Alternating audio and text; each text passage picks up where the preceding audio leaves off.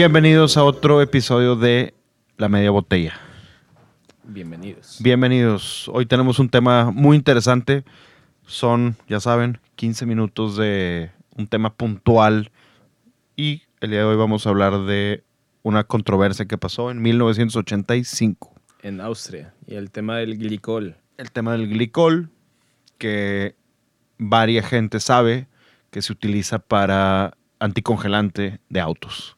Sí, que digo, estaba leyendo un artículo de un Master of Wine que digo, eso ya es tem- tema más químico, pero él aclaró que, o sea, sí es glicol, pero el que se utiliza en marcas comerciales de anticongelante era otro compuesto de glicol. O sea, Sí, fue, fue el, el nombre del antifreeze wine fue porque el reportero que hizo eso se le hizo más catchy. más pegajosa la, Sí. la- obviamente el tema de ah, antifreeze wine. Pues sí, pero pues antes de, antes de todo eso, pues un poquito de contexto de por qué se hizo. Eh, pues, Austria y Alemania siempre han sido regiones que, se, que están muy orgullosas de hacer sus vinos dulces, de hacer Auschleses, Trockenbeeren Auschleses, o sea, vinos de postre, vinos con, con alto contenido de azúcar. Esos vinos son muy caros para hacer, o sea, son muy caros y son eh, relativamente, bueno, no, bastante riesgosos de hacer, porque si estás dejando sobremadurar tu uva y la dejas colgada ahí en la, en la viña, pues estás básicamente eh, haciendo más fácil para que te ataque algún tipo de hongo o algún tipo de problema fitosanitario. Entonces, la razón por la que se utilizó glicol era para agregarle azúcar o dulzura y texture, como Lo- cuerpo. los austriacos sen- sentían que no tenían el mismo power que tenían los vinos alemanes y y muchas, dulzor, bodega- ¿no? y muchas bodegas de medio pelo agarraban vino que no había madurado a esos niveles, o sea, que no tenían ese nivel de azúcar, se les agregaba li- glicol y se modificaba la, la etiqueta para de repente pues, empezar a vender Spatleses o Auschleses. Y Eh, los mandaban a Alemania. Sí, los mandan a Alemania. y eran vinos. Algo bien interesante de esto es que imagínate el productor que está de un lado de, de, un, de un, no sé, es una región como el Bacau y tienes cierto lado donde el sol sí pega, pues bueno, tus uvas sí, sí van a ser maduras. Y en otra, al lado, digo, di- mismo, mismo Bacau, pero te vas a, no sé, más al norte y no te pega tanto el sol. Tus uvas no, las uvas de ese productor no maduran. Entonces, el productor que, que es más propenso a hacer este tema, hizo más propenso, es a la persona que no le pega tanto el sol, que no tiene las condiciones para hacer su vino. Pero como sabemos, los alemanes y los austriacos tienen el orgullo de, de sus vinos dulces. de, los, de sus vinos dulces. Y sus vinos untuosos, dulces, de postre inclusive, los vinos que tienen el, la untuosidad y el cuerpo, ¿no? También, porque mucha gente cree que el vino blanco no tiene cuerpo, pero vinos alemanes con este, todo lo que nos gusta. Ahorita, si escucharon el capítulo 44, hablábamos de los vinos, de que Mauricio no quiere tomar Riesling. Bueno, No, no, es que no quiero tomar Riesling. Quiero probar cosas nuevas.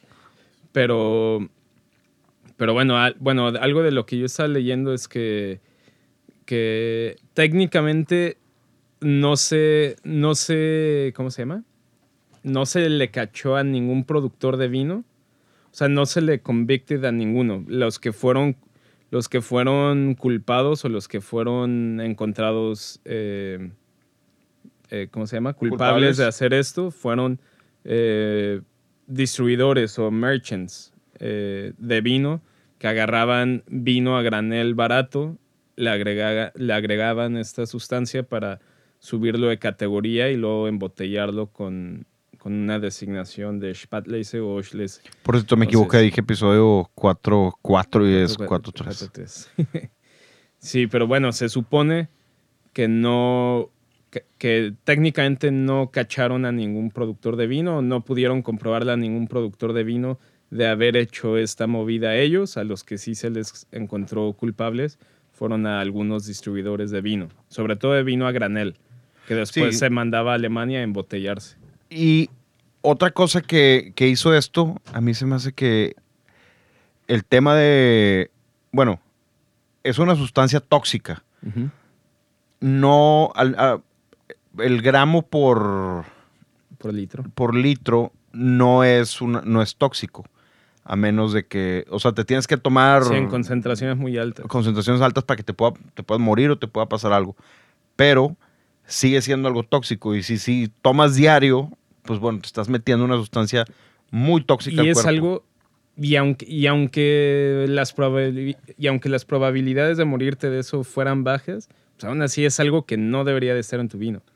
Y no deberían de estarte vendiendo un Oschlese cuando en realidad probablemente era un vino de uva que ni maduró bien. Y, te lo- y si ellos lo compraron a un euro a granel, más el glicol, y ya vendiéndolo como Spatlese, pues ya te lo podrían vender a granel de que a 4 euros. O sea que también es un tipo de fraude. Es, y, a- y el, el capítulo pasado que hablábamos de. Bueno, el capítulo que hablábamos de fraudes. Eso, esto es un fraude totalmente que afectó no solamente a Austria y le quitó credibilidad a Austria, Sí. sino afectó a Alemania también. Aunque no salió tan afectado a Alemania, pero Austria, pues sí se quemó y hasta los me- mediados de los 90 se empezó a, a, a volver a tener la credibilidad. Ahorita es una de, Es de uno los de países los mejores productores de vino blanco. para hacer vino blanco, Austria, Rieslings austriacos, Gruner Veltliner y todo lo demás que puedan plantar hacen cosas muy, muy ricas. Pero lleva muy poco recién. Sí, estaba leyendo que antes, de 1900, antes del escándalo de 1985 se exportaban alrededor de 45 millones de litros. Al año siguiente, o sea, al año siguiente 86, únicamente se exportaron 4 millones de litros. O sea, cayó cabroncísimo. Y todo. Alemania también. Creo que Alemania estuvo. También se, le se lo pegó llevaron algo. de encuentro, sí.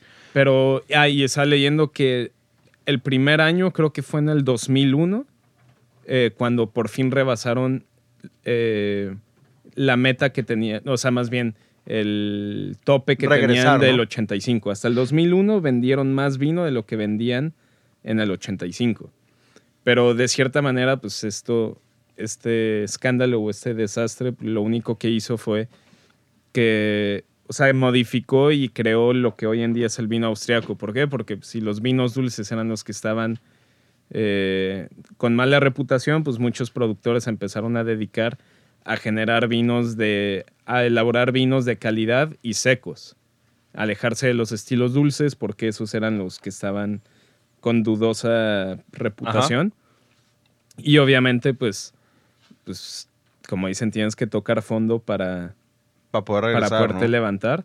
Entonces ellos, pues sí, se empezaron a crear legislaciones y, y leyes estrictas, porque tienen bas- leyes bastante estrictas de control de calidad en Austria.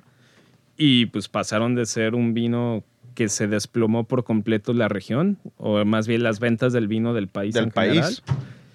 a llegar a ser hoy en día pues uno de los productores, uno de los países más importantes pues, del mundo. Y aparte, siendo que antes tenían este orgullo por el vino dulce, ahorita, ¿por qué conoces Austria? Por Grunel Veltliner. Y, Que, que normalmente y seco. es seco, totalmente seco, súper especiado y bien... gastronómico. súper Yo creo que sí, bien gastronómico y bien fácil. Es muy versátil. No llega tanto a México aún. Yo no me he topado con más de tres productores. Habrá que cambiar eso, Habrá que cambiar eso. Se, va, se encargará del Little Wine Market quizás. de, de hacer esto. Estaría bien. Ya hicimos la prueba con Alemania. No puede ser muy diferente a Austria. De vender. Mientras no tenga glicol y Creo que esos tiempos ya... no afectes a nadie. Lo interesante de esto, y, y yo creo que es como una moraleja, es que, pues bueno, cada región, y yo creo que las mejores regiones que han existido han pasado por este tema de tocar fondo y después levantarse, ¿no? Burdeos, hay, eh, bueno, aparte, obviamente Burdeos, yo, yo lo, me refiero al, al tema de la falsificación. Mm. Borgoña, pues también champán con las guerras, no sé. Bueno, champán con las guerras, Estados Unidos con la prohibición, Mm. Alemania y Francia con, con la guerra, también igual que cuando Es- Estrasburgo pertenecía a Alemania, y luego perteneció a Francia, luego perteneció a Alemania, y luego perteneció a Francia. No había productores, entonces las mejores regiones y las que... No, no sé si Italia ha sufrido algo, bueno, el, el Vesubio cuando... Supongo que sí. güey. Pero Pompeya, pues bueno, eh, no conocemos productores. Digo, no, no, realmente no sabemos qué, qué pudo haber pasado que haya modificado la- el vino italiano. Sí, pero en general en todas las regiones siempre ha habido algún tipo de escándalo que genera nuevas legislaciones y más control de calidad para posicionarse hoy en día como las mejores, O sea, mo- las moldean, mejores ¿no? regiones. Sí, claro.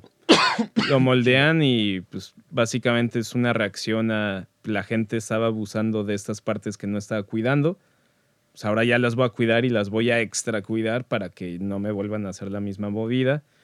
Y, y ya, pues el enfoque de- del vino austriaco cambió por completo. O sea, pasó de vino a granel y en especial para vinos dulces Ujú. A productores pequeños, embotellados en casa, estilos secos y muy dirigido a calidad. Y de ahí tienes hoy en día del- de los vinos más blancos más interesantes que yo he probado en mi vida, no sé, Pickler, eh, Nol, ¿Te, acuer- te acuerdas que... Nol, gran. Nol no más. ¿Te acuerdas que creo que fuiste tú a un... en Nueva York? No me acuerdo que fuiste, algo de Austria. No sé, si era una Sí, masterclass. era o- el... Era... Bueno, un, una, un Vinexpo. Vinexpo en Nueva. York. Sí, fui a una masterclass de Austria. No, man, es- de- está buenísimo todo. Imagínate la locura de haber tocado fondo en el 8.5, que se dieron cuenta, quién sabe cuánto tiempo llevaban haciendo esto. Pues sí. Porque probablemente debe haber sido Antes un tema setentero y luego ya, ya sucedió. El... ah, perdí el hilo. Ibas en La masterclass. la masterclass, pero imagínate ahora son de los vinos que dices, hay que traer más vinos, hay que buscar más vinos. Yo recomendaría que si, bueno, la, la gente que nos escucha aquí en México, pues no tiene acceso a Gruner Veltliner, creo que europea, castellana, creo que sí, interamericana, tiene algo de, de Gruner, Pruébenlo. búsquenlo por allá. Y si tienen acceso, Brian McClintic de Vertical Wine Club tiene unas botellas custom de varios productores muy, muy interesantes.